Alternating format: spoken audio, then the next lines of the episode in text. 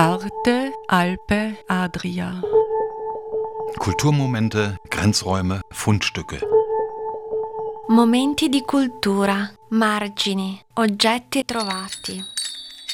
Trenutki kulture, obrobja, najdbe.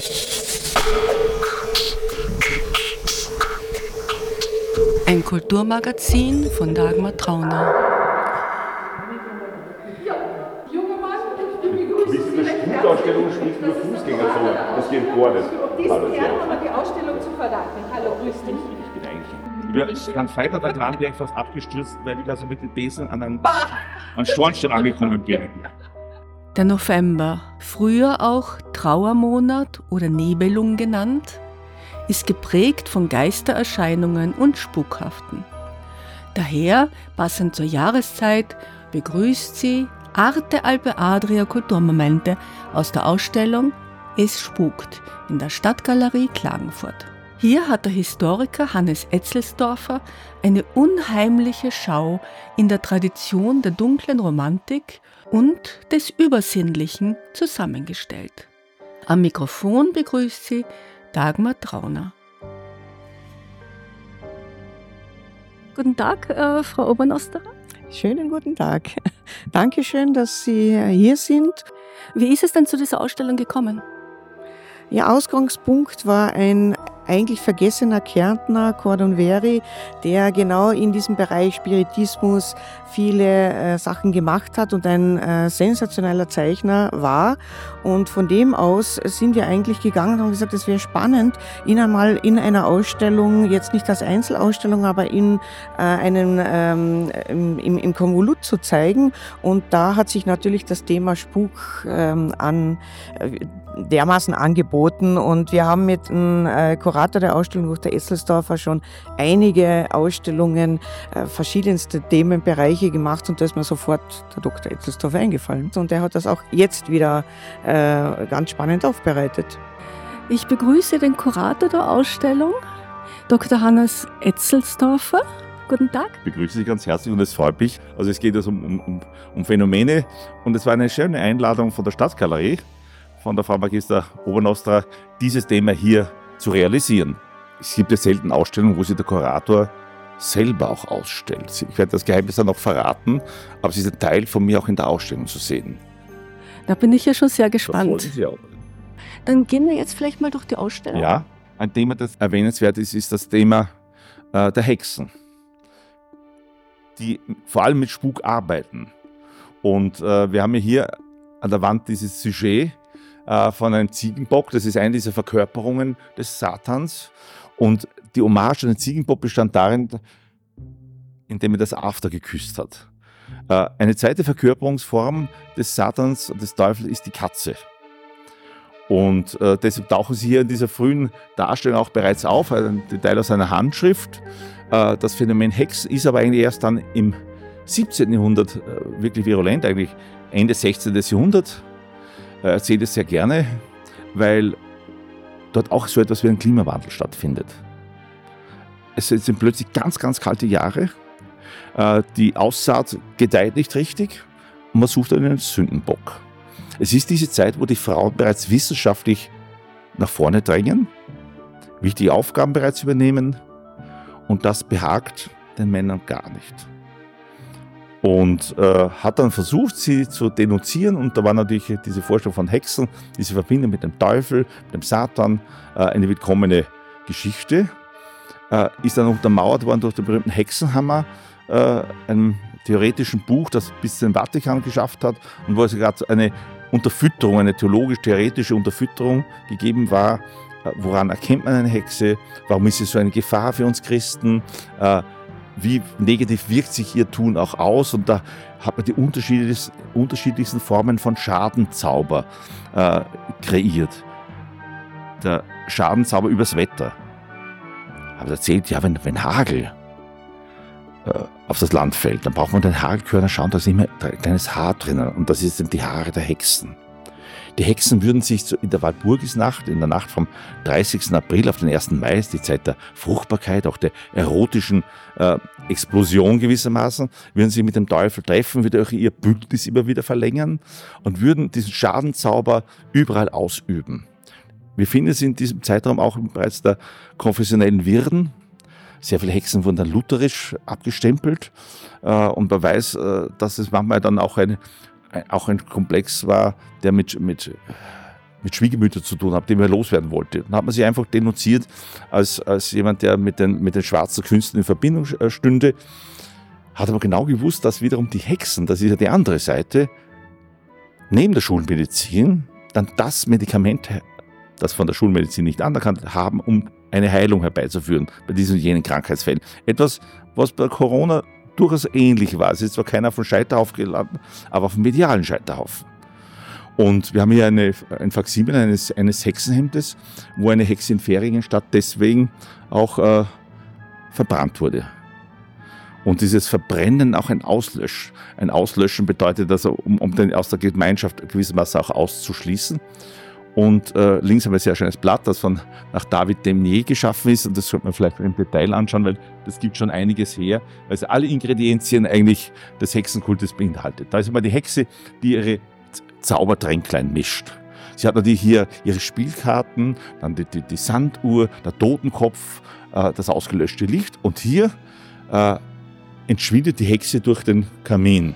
Sie wird mit Hexensalbe bestrichen. Das sei eine Salbe, die aus dem Fleisch von kleinen Kindern, die sie umgebracht hätten, äh, verfertigt wird und da entweicht sie hier dann auch die, die, die Fledermaus, die im Raum ist, dann diese aufgehängten Fische. Also im Grunde, und da werden hier die Hexensprüche auch aufgesagt. Also ein, ein Szenario, wie, wie es bei vielen Hexengeschichten heute immer wiederkehrt. Und erst Ende des 18. Jahrhunderts wird das Hexenkult abgehakt. Und ein schönstes Beispiel dafür ist ja Faust von Johann Wolfgang von Goethe, bei dem ja all das vorkommt. Er macht sich schon lustig drüber. Da wird auch gefurzt und dick, aber also er weiß, okay, so wurden die Leute an der Nase herumgeführt. Ähm, der verwendet es ja in einem ganz anderen Zusammenhang. Und ich hatte, ich glaube 2011 war das, und da gehen wir zu dieser einen Vitrine, das Angebot, eine Hexenausstellung zu machen in Mistelbach. Das ist in Weinviertel. Das wäre jetzt nichts Besonderes, so wie Sie einen Auftrag kriegen für Interviews. Äh, ich fahre da drauf zu dieser Besprechung und es war ein nettes Team und gesagt, ich freue mich jetzt darauf, dass das Projekt. Und am Abend kriege ich fürchterlich Bauchweh. Ich dachte, okay, es kann ja passieren, aber Bauchweh hat. Die Schmerzen immer stärker. Meine Frau war in Niederösterreich da, ich war in Wien, in der Wohnung. Und in drei davor musste der Notarzt anrufen. Es, es, es ging nicht mehr. Und äh, Tag darauf lag ich schon am OP-Tisch. Hier, hier, ist der Gallenstein, mein Gallenstein. Äh, der wurde entfernt. Und ich war ganz überzeugt, die Ausstellung darf ich nicht machen. Habe sie auch, auch gleich informiert, so tut mir leid, aber naja, die haben mich bekniet, Frauen können das ja wunderbar und mit allen, mit allen Mitteln, so, das bitte macht das. Und äh, ich habe mich dann überreden lassen und weiß ich noch, wie ich dann das erste Mal raufgefahren wieder jedem Stechen und wieder, es geht schon wieder los. Aber ich habe diesen, diesen, diesen, diesen Aberglaube überwunden und das Projekt hat mir dann so großes Glück gebracht, dass ich dann dieses Thema in acht japanischen Städten auch zeigen durfte. Also so kann sich es auch wenden. Und es wollte halt einfach zeigen, äh, dass da niemand davor gefeit ist vor solchen Dingen. Da sieht man auch Sagen aus dem südlichen Waldviertel. Ja, da hat nämlich der äh, Künstler Franz Traunfellner ein Sagenbuch äh, äh, gestaltet mit den gängigen äh, Mythen aus dieser Region. Und ich kann mich erinnern, das war mein Kinderbuch. Über dieses Buch habe ich das Fürchten gelernt. Äh, weil da sind zum Beispiel auch Geschichten drin über das Anmelden. Was meint Anmelden?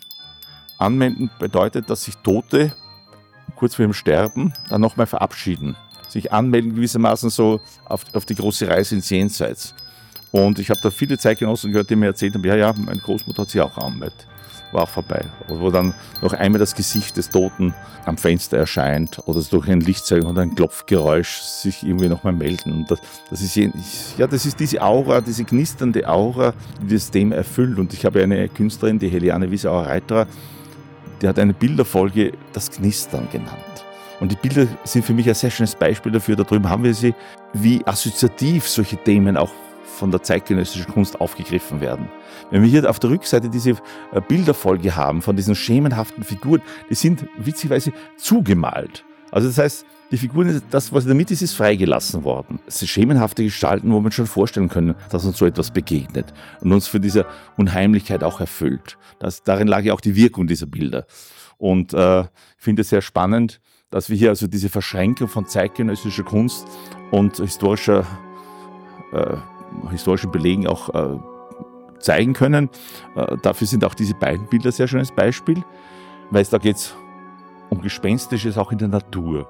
Wir kennen das, wenn alte Weiden so eine anthropomorphe Form bekommen, wo man das, man das Gefühl hat, da steht ein Gespenst mit langen Struppelhaaren in der Landschaft, äh, wo man auch manchmal sogar in Wolkenbildungen das Gefühl hat, da kann ich was ablesen, da ist eine Botschaft drin. So etwas wie beim Bleigießen dann später, wo dann plötzlich auch dem Zufall überlassen wird, äh, wie sich dann diese Tropfen dann im Wasser bilden. Und dieses Bild hier äh, von Gottfried Seelos, also im Jahre 1869, zeigt die blaue Grotte von Capri. Jetzt wird man zurecht sagen, was hat die blaue Grotte von Capri bitte in der Spukausstellung zu tun? Das ist leicht erklärt.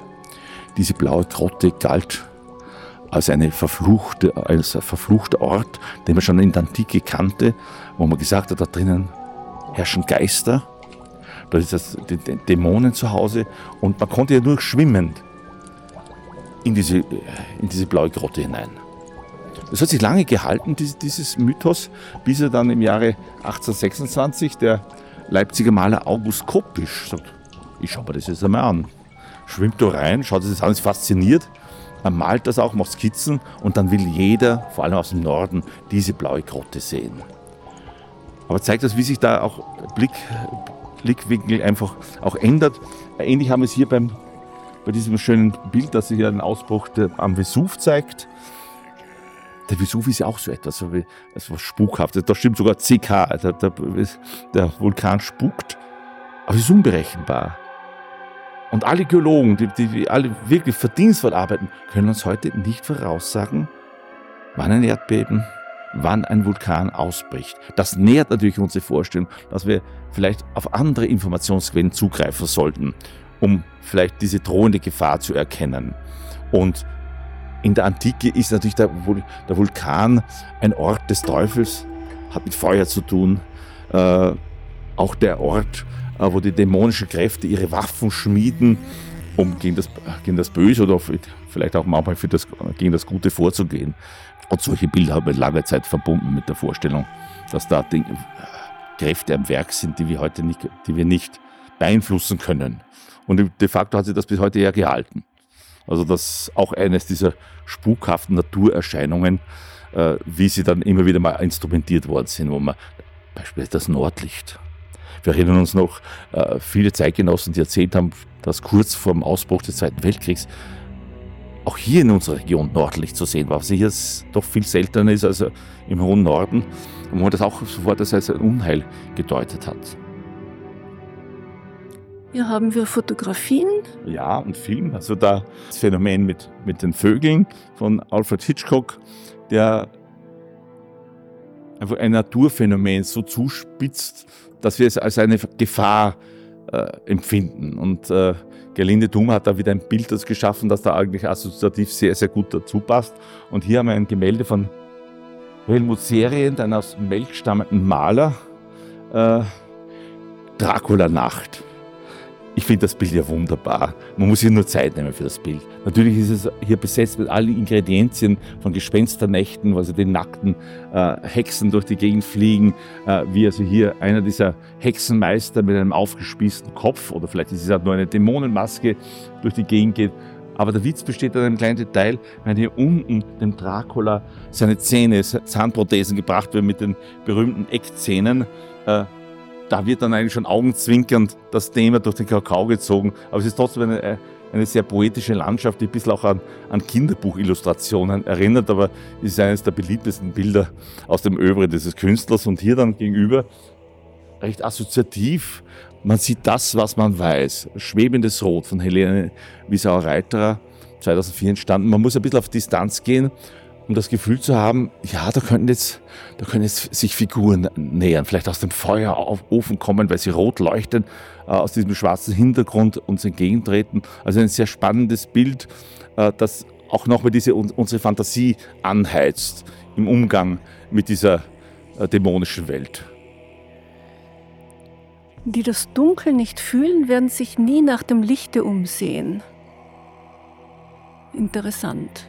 Ja, das, ist, das beschreibt im Grunde auch ein Phänomen, äh, das die Künstler treibt, sich mit diesen Themen auseinanderzusetzen, äh, sich nach dem Licht umzusehen oder auch nach der Finsternis umzusehen. Und wir haben hier ein, eine Art Pandemonium äh, jener Künstler zusammengestellt, die sich mit diesem Thema fast ausschließlich beschäftigt haben. Und es freut mich sehr, dass wir beginnen können mit Francisco Goya, mit Desastres de la Guerra, also mit den Schrecken des Krieges, äh, eine dämonische Sicht auch liefert. Und dann hier mit Blättern von Kopien oder auch hier von Clemens Brosch, einem Linzer Maler, der sich intensiv mit den Schrecken des Krieges beschäftigt, auch dokumentiert haben. Und dieses Blatt hier rechts trägt den Titel Blick durch die Glastüre. Auf ersten Blick fast eine konventionelle Geschichte. Man sieht da jemand am Bett liegen und gespiegelt in diesem Glas scheinbar den Betrachter. Und eines dieser Augen ist zugedeckt durch eine Schmeißfliege. Also schon ein Zeichen der Verwesung. Und äh, Bosch hat psychisch große Probleme gehabt, äh, wurde im Ersten Weltkrieg eingesetzt und rasch wieder entlassen, weil er diese seelischen äh, Lasten nicht tragen konnte. Äh, um diesen Druck loszuwerden, hat er dann Morphium genommen um sich dann letztlich erst 32 Jahre 1926 das Leben zu nehmen. Also eine sehr tragische Geschichte, aber das, diese Blätter gehören sicher zum Besten, was dieser Künstler geschaffen hat und auch in der österreichischen Kunst äh, sind diese beiden Originalblätter und ich bin sehr dankbar, dass wir vom Museum die Originale bekommen haben, äh, sehr schön dokumentiert, wie hier die Grenzen verschwimmen zwischen Realitätserfassung und Irrationalität. Ähnlich auch hier dieses Blatt, das uns hier äh, hingerichtete Soldaten auch zeigt. Das hat nichts mit dem heroischen Bild des Ersten Weltkrieges zu tun, 1916 entstanden. Also da werden die Schrecknisse vorgestellt in einer Art und Weise, wie wir das bei Goya ja schon kennen. Goya wiederum hat sich äh, bei Jacques diese Anleihen geholt und wenn wir da einen Schritt weitergehen, äh, dann sehen wir auch eine sehr intellektuelle Sicht des, des, des Dämonischen bei Alfred Kubin. Alfred Kubin wird immer vorgeworfen, er hätte mit dem Weiblichen ein Problem. Äh, die Frau ist entweder Bedrohung oder die große Gefahr für den Mann. Und wenn man sich hier anschaut, die Frau badet hier in diesem sumpfartigen Gewässer und hinten tauchen diese riesengroßen Frösche oder Kröten auch auf. Also ein dämonisches Bild würde das auch, auch aus Märchen und Sagen kennen, aber hier zu einer größeren Metapher äh, gewissermaßen äh, aufgewertet Vielleicht steht das ein bisschen auch für die Libido. Äh, Libido und, und der Voyeurismus, der im Hintergrund mit diesen Figuren auch zu sehen ist. Und wenn man sich auch hier das Blätter anschaut, die Vitrine, sieht man auch hier nochmal, wie, welche Visionen hier Kubin entwickelt hat in der Auseinandersetzung mit dem Weiblichen, wenn also hier, hier dieser Affe äh, diese Frau frisst und sie auch äh, umarmt oder wenn hier in einer Art Mischwesen äh, mit einem Schlangegesicht Tigerkörper und dann eigentlich mit einem Vulva äh, die Frau markiert. Also da sieht man schon, äh, wie hier Kubin die verschiedenen Einflüsse verarbeitet und vor allem auch immer in dieses Tenebristische, in dieses Dämonische auch verkehrt. Äh, man hat ja auch das Gefühl, wenn man dann 20 Kubinblätter gesehen hat, man muss, braucht dann wieder fast ein bisschen einen Abstand dazu, weil es einfach, wenn man sich auf die Bildsprache einlässt und es sind jedes Blatt für sich ja, so singuläre Erzählungen. Also da kann man jetzt nicht sagen, das ist jetzt also, aus einer äh, mythischen Geschichte des, des Alten Testaments oder aus der griechischen Antike genommen. Nein, das sind ganz genuine Erfindungen von ihm. Das hängt auch ein bisschen damit zusammen, dass Kubin ja auch Literat war. Und als Literat diese Bilder gewissermaßen auch in, in die Sprache umgesetzt hat und sich vielleicht gegenseitig befruchtet haben. Aus dem, aus dem Schreiben dann die Bilder entstanden sind und aus den Bildern wahrscheinlich wiederum äh, Situationen, Visionen, die er dann literarisch verewigt hat. Hier habe ich ein Blatt, das, äh, ja, ich finde, das ist ja auch eine sehr schöne Parabel, das von Alfred Kubin. äh, der Stilzel narrt einen gelehrten Herrn. Ich, ich, ich habe das Blatt mir vor Jahrzehnten gekauft, äh, im Grunde auch als eine Warnung. Der Stilzel hat die Aufgabe, dass eine Pferdeherde jeden Abend kontrollieren muss, ob alle 100 Pferde da sind. Und es ist immer so ödes Herumgehen. Setzt er sich einfach auf Pferd und zählt. Kommt aber immer nur auf 99. Und in dieser Verzweiflung hängt er, erhängt er sich. Nichts anderes als auf dem 100. Pferd selber sitzt. Also das ist manchmal dieser Erkenntnisbedarf, dass ich nicht nach dem Problem suchen soll, weil ich bin selber das Problem. Und eine Parabel, die mir sehr gut gefallen hat, natürlich hier besonders schön dargestellt, äh, wo der, der grübelt da über, das Problem, warum, warum, das hundertste Pferd nicht da ist. Und oben sitzt schon das Gespenst und räumt gewissermaßen das Hirn aus. Und die Beatrix Obernostra hat vorhin ja auf diesen auslösenden Faktor hingewiesen, warum die Ausstellung zustande gekommen ist. Dieser Fridolin äh, Gordon Wehre, 1906 in Kärn, oberkärntnerischen Gmünd geboren, äh, hatte diese Gabe der auch der Voraussage gehabt und ist deshalb auch von den Nazi-Schergen verhaftet worden. Weil er gesagt hat, dieses tausendjährige Reich wird keine tausend Jahre, es wird nicht einmal zehn Jahre halten. Jetzt hat man aber auch erkannt, er hat Glück gehabt, dass, dass er dann in der Nähe von der Todeszelle dann irgendein ein S-Angestellter äh, den als, als Nachbar oder als Bekannten äh, die, äh, erkannte und, und dann einfach dafür gesorgt hat, dass er aus diesem Ding wieder freikommt und hat dann gehofft, er könne vielleicht also militärische Entscheidungen, militärische Schlachten schon voraus, so wie, wie aber er hat dann seinen gewissen Folgen dann immer gesagt, das wird daneben gehen. Sibirien wird eine Katastrophe werden. Das wollte man überhaupt nicht hören. Jetzt wird dann eingesetzt, äh, er soll also alle Deckenfresken, barocken Deckenfresken fotografieren, weil wenn dann das ganze Land in Schutt und Asche liegt, dann haben wir wenigstens an den Fotos noch eine Möglichkeit, äh, das zu erkennen. Und dieser Fridolin Gordon Wehre hat sich als Psychometer begriffen. Also als jemand, der über die Seele, über, über die Seele Kräfte in Bewegung setzen kann, die, die, die es möglich machen, einerseits in die Zukunft zu schauen, äh, andererseits aber auch äh, Phänomene zu Papier zu bringen. War ja ein wunderbarer Zeichner und Maler.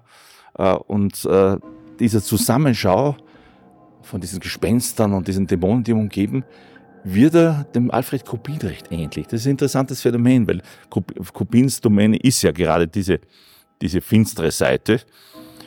Und darum ist es sehr schön, dass wir hier mit sehr schönen Leihgaben aus dem Ländersmuseum in Linz diese Brücke herstellen können.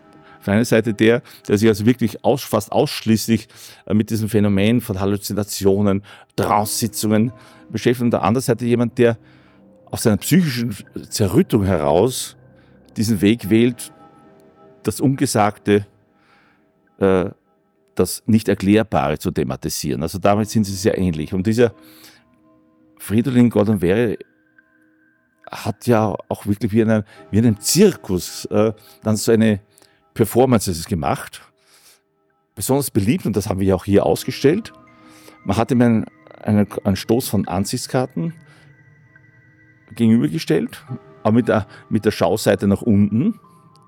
Dann wurden ihm die Augen verbunden. Er hat, eine, es wurde eine, er hat eine Karte rausgesucht aus diesem Stoß von 100 Karten, hat die Karte auch nicht gesehen, hat die linke Hand draufgelegt und hat dann, so hat er es erklärt, durch diese psychische Kraft, die, die aus diesem Motiv bezieht, dieses Motiv zu Papier gebracht. Und es ist spannend zu sehen, wie er sich manchmal wirklich frappierend dem Motiv genähert hat, wo dann wirklich der Kirchturm seiner Spitze oder, oder auch eine Landschaft mit der hügeligen Kette genauso umsetzt, wie es auf der Karte drauf war. Er ist nur einmal bei einer solchen Performance in Graz der Schwindelei überführt worden. Das war aber dann schon sehr, sehr spät. Äh, das wirft jetzt natürlich ein, recht ungünstiges Licht auf alle anderen Talente, die er gehabt hat. Und das ist eigentlich schade, weil äh,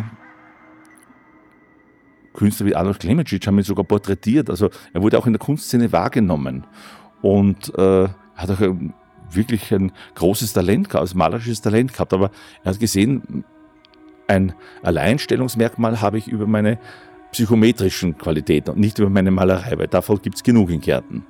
Und hat das eigentlich auch bis nach dem Krieg auch äh, so beibehalten, hat er danach auch noch solche Sitzungen veranstaltet wo die Leute also in Privathäusern sich getroffen haben und der dann halt Dinge verschwinden hat lassen oder dann plötzlich geheimnisvollerweise äh, eine kalte Hand am Bart äh, gezupft hat. Also lauter solche Dinge, die wir heute natürlich nicht mehr verifizieren können, aber die zeigen, welche Faszination das ausgeübt hat.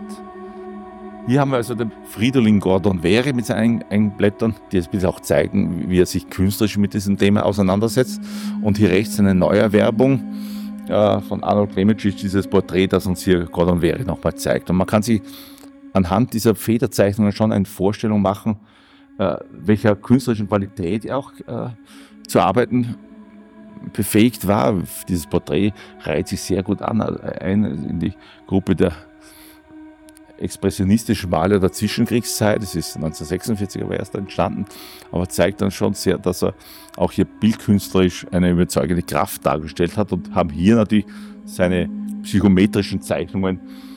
Äh, da sind wir sehr froh, dass wir halt wirklich die Originalpostkarten, die er rausgezogen hat, wo er die Hand draufgelegt hat, im Grunde habe ich hier diesen Akt dann so umgezeichnet, der durchaus dem, dem Originalfoto auch entspricht oder noch viel besser hier bei der Frauenkirche in München. Also man wird, ich glaube, jeder Münchner sofort erkennen, das muss die Frauenkirche sein, anhand dieser Postkarte, wo das Bildmotiv verkehrt am Boden lag. Also wir wissen heute nicht, ob er hier mit Tricks gearbeitet hat, aber das war eine sehr gute Einnahmequelle für ihn und besonders heiter finde ich ja dieses Plakat. Gordon wäre März-Sprechstunden restlos vergeben. Warum muss man das als Plakat äh, drucken? Also würde heute kein Veranstalter geben und sagen, okay, äh, Sängerin so und so singt, aber brauchen Sie gar nicht bemühen, weil es gibt eh keine Karten mehr. Also er beleuchtet ein bisschen so sein, sein Naturell. Er muss eine sehr imposante Erscheinung gewesen sein. Man hat mir erzählt von einer Dame, die hat ihn persönlich gekannt und sie hat immer ein, ein körperliches ungutes Gefühl gehabt an in ihrer Nähe war. Er dürfte wirklich so eine magische Ausstrahlung gehabt haben, wie es vielleicht in diesem äh, Porträt links, diesem Selbstporträt auch ein bisschen erahnbar wird. Also dieses Fokussieren, dieses, eine, eine Dämonie, die aus diesem Blick spricht und die auch seine Kunst charakterisiert. Und was glauben Sie, hat er jetzt getrickst bei den Bildern? Ja, gewissen Dingen glaube ich es nicht, weil, weil, weil es wurde beschrieben, detailreich beschrieben, aber auch, äh, auch bei verschiedenen Kongressen wurde es, wurde es zum Thema gemacht und die waren alle fasziniert. Also das sind keine Leute, die auf einen einfachen Trick reingefallen wären. Also lässt sich schwer entscheiden, aber er dürfte schon wirklich das sehr, sehr gut beherrscht haben und das mit den Bildpostkarten könnte man durchaus vorstellen, dass es funktioniert hat. Sie hörten den zweiten Teil einer Kuratorenführung des Historikers Hannes Etzelsdorfer durch die Ausstellung Es spukt in der Stadtgalerie Klagenfurt. Der erste Teil, der sich mit Geistererscheinungen, Vorahnungen und Totengedenken beschäftigte, kann, wie alle Beiträge von Arte Alpe Adria Kulturmomente, in der Mediathek von Radio Agora 105,5 sowie überall, wo es Podcasts gibt, nachgehört werden. Gestaltung der Sendung Dagmar Trauner. Arte, Alpe, Adria. Kulturmomente, Grenzräume, Fundstücke. Momenti di cultura, margini, oggetti trovati. Trenutki kulture, obrobja, najdbe.